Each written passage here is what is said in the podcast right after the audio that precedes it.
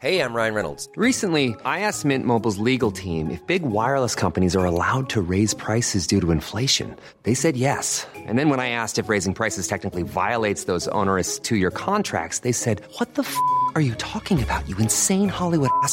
So to recap, we're cutting the price of Mint Unlimited from $30 a month to just $15 a month. Give it a try at mintmobile.com slash switch. $45 upfront for three months plus taxes and fees. Promo for new customers for limited time. Unlimited more than 40 gigabytes per month. Slows. Full terms at mintmobile.com. Et tout de suite, place à Gauthier Lebret et à son invité. Bonjour Linda Kebab. Bonjour. Policière déléguée nationale unité SGP. Linda Kebab, pour commencer cette interview, est-ce que vous pouvez nous confirmer qu'actuellement six policiers à Marseille sont euh, placés en garde à vue pour euh, violence en réunion en marge des émeutes dans la nuit du 1er au 2 juillet? Oui, en effet, c'est le cas. Euh, Actuellement, il y a six de nos collègues qui sont en garde à vue, comme vous venez de dire, euh, du côté de Marseille. Alors, il n'y a absolument aucune information qui fuite. Et euh, vous savez très bien euh, ma, ma propension à respecter le secret de l'instruction. Néanmoins, euh, voilà, ils viennent d'être placés en garde à vue. Et, et, et visiblement, les auditions sont en cours encore pour toute la journée. Et il y a une enquête de l'IGPN Évidemment, c'est c'est dirigé par le parquet, toujours. Contrairement à ce qu'on pense, ce n'est pas l'IGPN qui dirige l'enquête en cela, en soi, même s'il y a un directeur d'enquête. Et évidemment, les auditions sont menées par l'IGPN.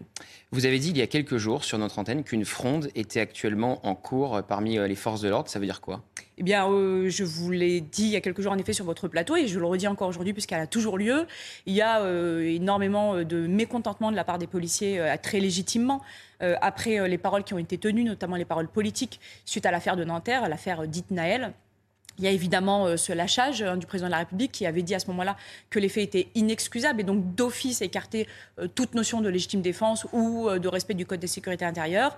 Il y a évidemment cette détention provisoire que peu de policiers comprennent. Et pour ma part, je vais vous le dire très sincèrement, je la comprends très difficilement concernant les conditions requises pour le placement en détention provisoire.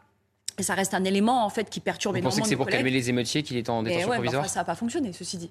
Euh, il y a évidemment la question du trouble à l'ordre public. Non, mais s'il avait été libéré, peut-être qu'une nouvelle série d'émeutes aurait éclaté dans le pays. Vous pensez vraiment que ça aurait pu être pire?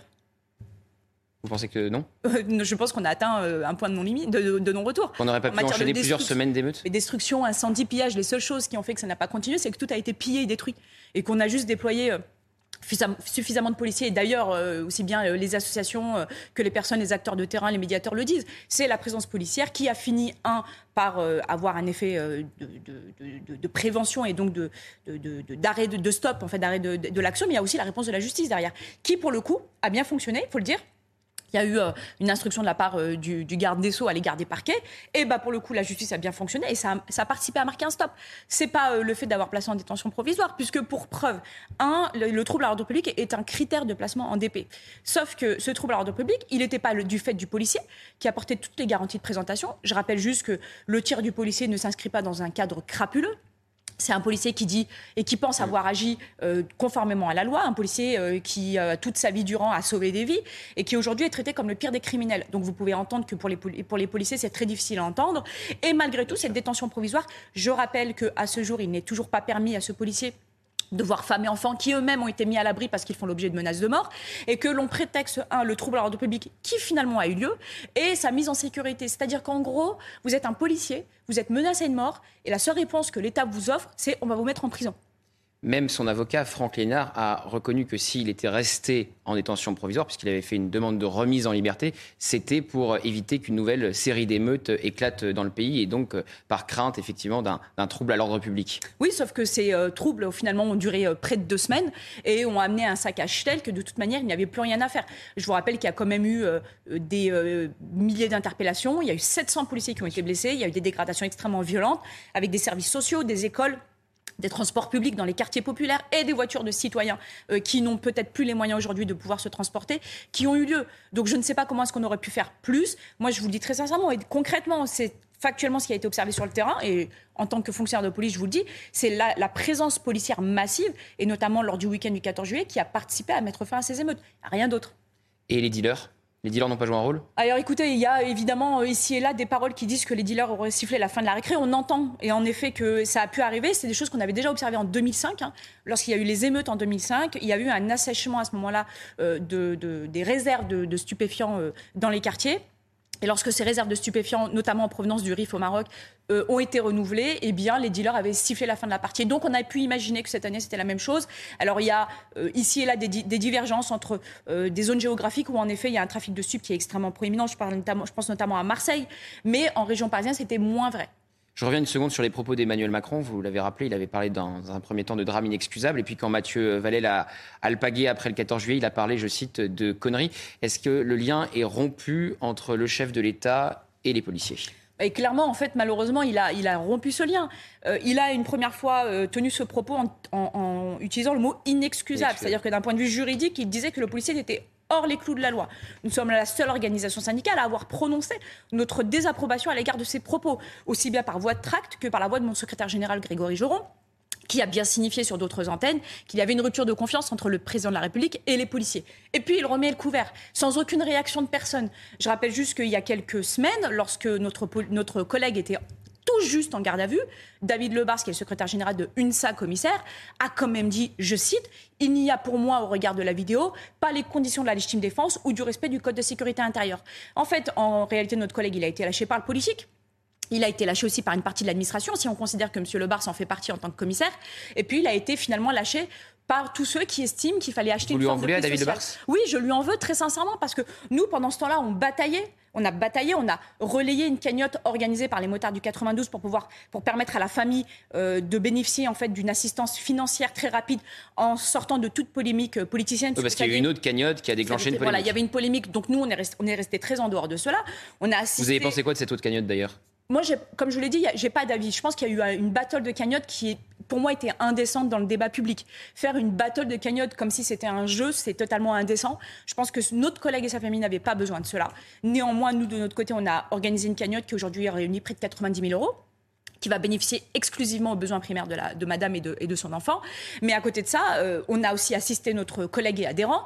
On a été euh, régulièrement en contact avec son avocat. On a pris des, des positions publiques extrêmement fortes et on est les seuls à les avoir prises. Et puis, derrière, on a demandé, on a saisi euh, les groupes parlementaires à l'Assemblée nationale, mais également le ministre, parce qu'on aura besoin du soutien du gouvernement et nous espérons l'avoir pour obtenir eh bien, des choses que nous avons constatées plus particulièrement pendant ces deux semaines d'émeutes qui ont fait suite à cette affaire, mais de toute manière que nous constatons depuis de nombreuses années. C'est notamment, par exemple, l'anonymat euh, pour les policiers dans le cadre des procédures parler, de oui. manière générale. C'est également aussi, dans le cadre de cette affaire, ça aurait été important, la mise en place de la considération d'un statut pour le policier mis en cause ou mis en examen. C'est-à-dire qu'aujourd'hui, notre collègue est en détention provisoire, il est traité comme un criminel lambda. Vous comme avez des nouvelles de sa famille ou pas? Vous, alors, euh, évidemment, vous doutez bien que je vais rester très secret sur le lieu où il se trouve actuellement. Mais ont vous savez qu'on leur a refusé l'accès à la prison ou pas? Alors, ils n'ont pas accès au parloir encore, et ça, c'est un vrai problème à, ce stade. Parce que On son avocat n'a pas confirmé cette information hier. Alors, pour le moment, visiblement, il y a eu des échanges téléphoniques, en effet, avec sa conjointe, mais les parloirs n'auraient pas encore été validés. Alors, euh, délai de justice ou euh, peut-être euh, absence de- de- d'intérêt du juge pour la demande de parloir, ça, sur ça, je ne peux pas me prononcer. Mais factuellement, en tout cas, c'est ce qui remonte. Je reviens sur ce terme de fronde parce que c'est un terme évidemment fort que vous employez, euh, Linda Kebab. Concrètement, comment ça pourrait se matérialiser cette fronde? Eh bien, notamment avec euh, l'absence d'initiative de la part des policiers. Vous savez, euh, les missions de police sont euh, dissociables. Il y a les missions qui sont incompressibles, hein, d'urgence, notamment les missions de police-secours, les missions qui participent à préserver l'intégrité physique des personnes et leurs biens également. Mais il y a toutes les missions d'initiative, c'est-à-dire l'interpellation, les contrôles d'identité, évidemment la verbalisation, les contrôles routiers, etc. Et puis, du point de vue judiciaire, évidemment, le traitement des affaires les plus importantes, celles qui, qui ont attrait notamment à l'atteinte des personnes vulnérables. Je pense notamment aux enfants, aux femmes, aux personnes âgées, à des personnes qui, à des choses, à des procédures qui ne peuvent pas attendre et qui malheureusement aujourd'hui déjà attendent bien trop longtemps au regard de la charge de travail qui est la nôtre. Et de manière générale, eh bien, les policiers disent qu'il faut absolument lever le pied puisque de toute manière, il n'y a pas de considération au regard de leur travail, que leur traitement, euh, dès lors qu'ils sont mis en cause ou mis en examen, est le même que n'importe quel crapuleux qui aurait fait usage de son arme, alors que les policiers ont l'intime conviction, lorsqu'ils en font usage, de le faire pour le bien de la société, eh bien, ils se disent finalement Et elle pourquoi pourrait commencer continuer à exposer leur vie? Elle pourrait commencer Eh bien, aujourd'hui, les policiers, je ne vais pas rentrer dans le détail du secret quand même des échanges entre les, entre les policiers. Je pense qu'ils attendent un mot d'ordre. Ils attendent peut-être aussi un seul et un seul et Jeter leurs menottes à terre, comme on l'avait vu euh, Oui, alors ça, c'est quelque, chose, quelque chose que notre organisation syndicale, à l'époque, c'était Yves Lefebvre, le secrétaire général de l'unité SGP, qui avait lancé cette première mesure. C'était d'abord à Bobigny, d'ailleurs, notre section du 93, qui, euh, la première, avait, euh, avait organisé ce, ce jeté de menottes, suivi très près de, de Nice, hein, du 06, et donc, du coup, après, qui avait euh, inondé l'ensemble de la France. Mais à ce moment-là, c'était très symbolique. Et d'ailleurs, ça a suffi hein, à faire comprendre au ministre de l'Intérieur de l'époque que il- les agents désapprouvaient euh, son Et il est pas propos resté longtemps ensuite. Il n'est pas, pas resté longtemps. Il n'est pas resté longtemps. Là, aujourd'hui, on est sur autre chose. On est sur quelque chose de beaucoup plus social et surtout en rapport avec le président de la République, premièrement, mais avec le traitement judiciaire qui est fait, euh, peut-être pénal de manière générale aux, aux policiers qui, qui leur est Mais- réservé, moins l'attention du ministre de l'Intérieur et c'est peut-être cela On va en qui parler de son bilan parce qu'il y a un remaniement, vous savez, qui est actuellement euh, en cours. Les rumeurs euh, bruissent, mais Gérald Darmanin devrait rester évidemment euh, place Beauvau. Mais quand vous parlez de fronde, est-ce que vous ne donnez pas un peu euh, raison, au fond, à, Jean-Luc Mélenchon? Vous avez vu ce qu'il a dit ce week-end, Jean-Luc Mélenchon? Il a dit quelque part que vous seriez les généraux du général de Gaulle et qu'il y aurait un nouveau putsch. Alors évidemment, il va beaucoup plus loin que vous, mais est-ce que vous ne donnez pas des arguments à vos adversaires politiques, pour le coup, quand vous dites ça? Non, justement, absolument pas. Preuve en est, quand je vous parle de fronde, aujourd'hui, ce sont des échanges de la désapprobation de la part des policiers qui parlent uniquement de leur travail d'initiative, de leur travail effectif sur le terrain et particulièrement de la politique du chiffre qui, je rappelle, aujourd'hui, euh, malheureusement, est un fléau dans notre administration, dans d'autres administrations, mais particulièrement dans la nôtre. Il s'agit absolument pas de putsch, il s'agit absolument pas d'aller, euh, de faire tomber euh, un politique pour prendre sa place.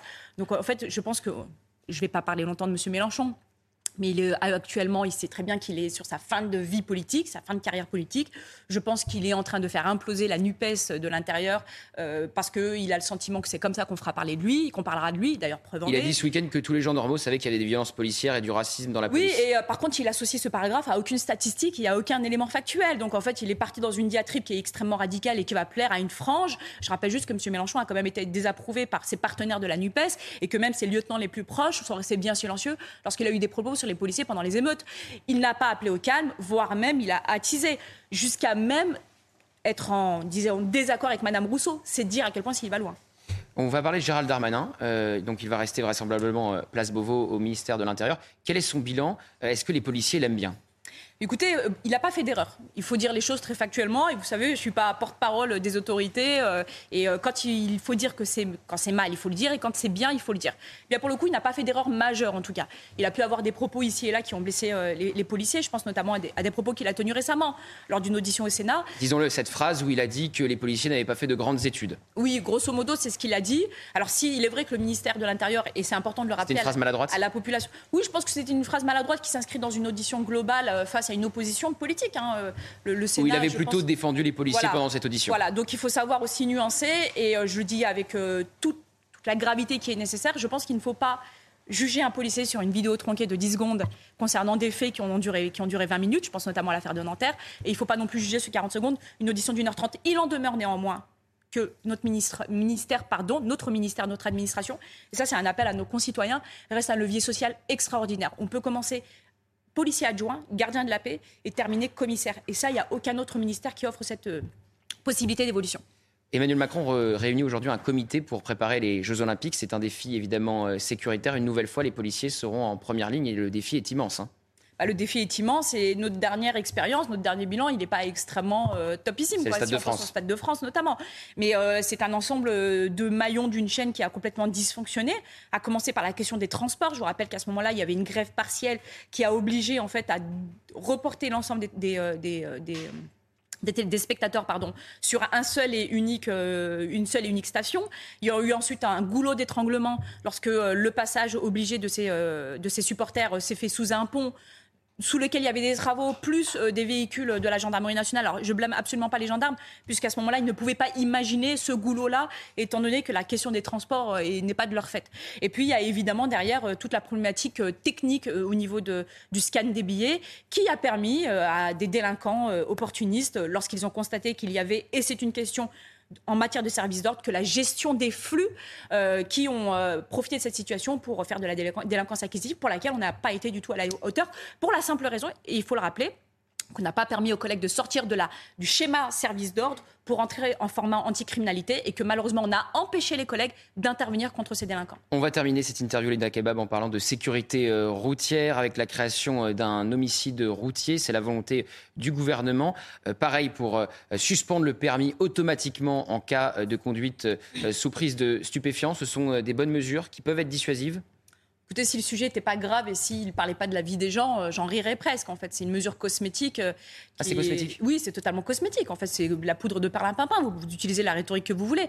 Mais en fait, on est euh, sur la question de l'homicide involontaire, euh, avec des circonstances aggravantes, notamment des manquements à des obligations de respect du code de la route, notamment, ou lorsqu'il y a des manquements comme les consommations de stupéfiants et d'alcool, et qu'ensuite on prend le volant.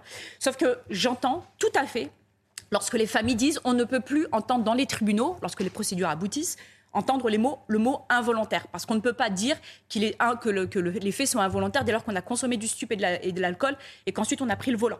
Donc ça, je l'entends d'un point de vue philosophique. Mais d'un point de vue pratique, il n'y a pas d'alourdissement des peines. On reste sur un schéma délictuel.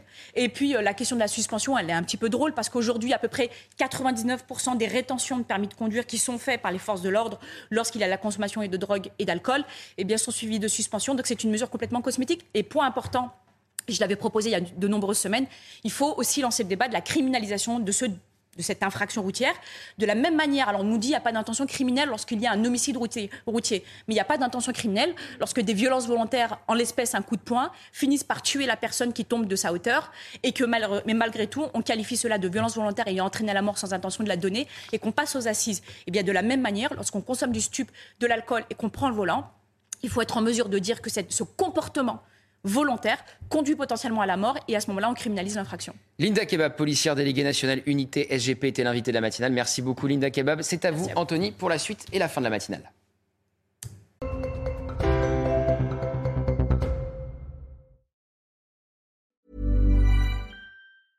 Imagine the softest sheets you've ever felt. Now imagine them getting even softer over time. That's what you'll feel with Bowl and Branch's organic cotton sheets. In a recent customer survey, 96% replied that Bowl and Branch sheets get softer with every wash. Start getting your best night's sleep in these sheets that get softer and softer for years to come. Try their sheets with a 30-night guarantee. Plus, get 15% off your first order at bowlandbranch.com. Code BUTTERY. Exclusions apply. See site for details.